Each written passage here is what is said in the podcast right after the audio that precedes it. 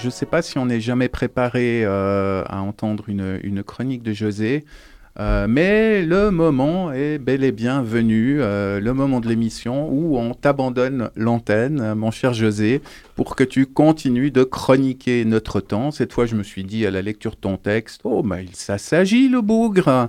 On part sur du carré, sur du delon, sur du souriant et du consensuel. Mais comme avec toi, le dérapage n'est jamais bien loin, Ouais, j'ai un peu glissé. Je me lance. Salut à toi qui m'écoute, qui que tu sois, où que tu sois. Tu t'en doutes, la période n'étant pas très joyeuse, malgré l'approche des fêtes de Noël et les efforts annuels de Maria Carré pour détendre l'ambiance en cette saison, en ce moment, ça le fait pas. Maria Carré, personnellement, a de toute façon toujours plus contribué à aggraver mon état nerveux qu'à me consoler de l'état du monde et me faire rentrer dans les tympans l'esprit de Noël. Le monde est tellement sinistre je ne sais même pas ce que je fais là. Apprendre inconsidérément des risques qui peuvent me conduire en une phrase à la ruine réputationnelle. Tout ça pour une bête chronique. Bon, je préviens, j'ai pris des cibles faciles. C'est très tendance en cette année et c'est moins risqué. Bon, euh, en ce moment, le truc le plus gai que j'ai trouvé dans l'actualité, c'est l'anniversaire d'Alain Delon, qui fêtait ce mercredi ses 88 ans. C'est dire. Alain Delon, dont Jean-Marie Le Pen disait en 2010 qu'il était le seul acteur à pouvoir physiquement et mentalement l'incarner au cinéma. Mentalement, je dis pas, un acteur ça doit pouvoir tout incarner, mais physiquement, il y a quand même de la marge entre un bouffi éructant au teint de vinasse et le plus bel homme du cinéma français, toute époque confondue.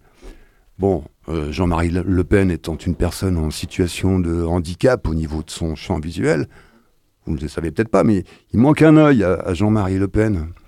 Oui, ce malheureux l'a tragiquement perdu en 65 en montant bêtement un chapiteau pour la campagne de Jean-Louis Tixier-Vignancourt, premier candidat d'extrême droite à la présidentielle française. La poisse, décollement fatal de la rétine en tapant comme une brute sur une sardine avec un maillet. Comme quoi, monter un chapiteau, c'est peut-être plus dangereux que de brancher la gégène sur un Algérien pendant la guerre.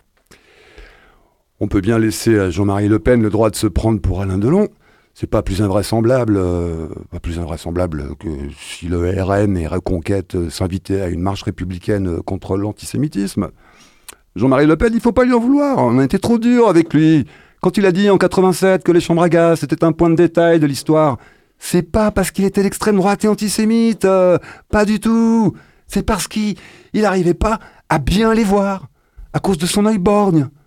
N'est pas le capitaine Albator qui veut. Un peu d'indulgence on se représente mal ce que c'est que de vivre en état de déficience visuelle monoculaire.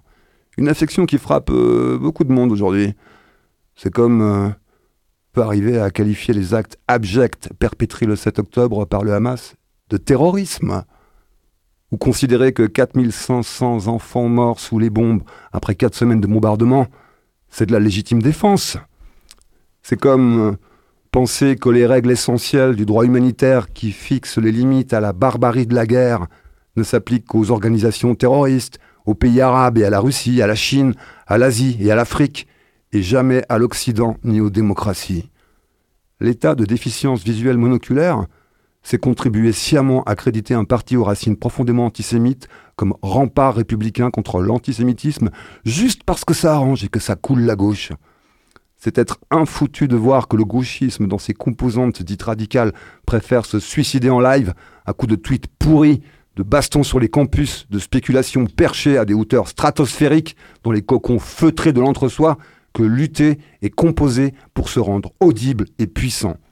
C'est aussi cette phrase abominable de l'éditorialiste Céline Pina sur CNews à propos des enfants morts dans les bombardements intensifs de Gaza par l'armée israélienne une bombe qui explose tuera sans doute euh, des enfants, mais ces enfants ne mourront pas en ayant l'impression qu'en face d'eux, l'humanité a trahi tout ce qu'ils étaient en droit d'attendre. Ouais, t'as raison, Pina. On inscrira ça sur un futur mémorial palestinien.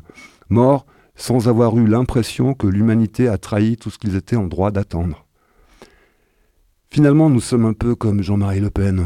Nous sommes toutes et tous devenus borgnes nous ne voyons qu'un camp et pas l'autre.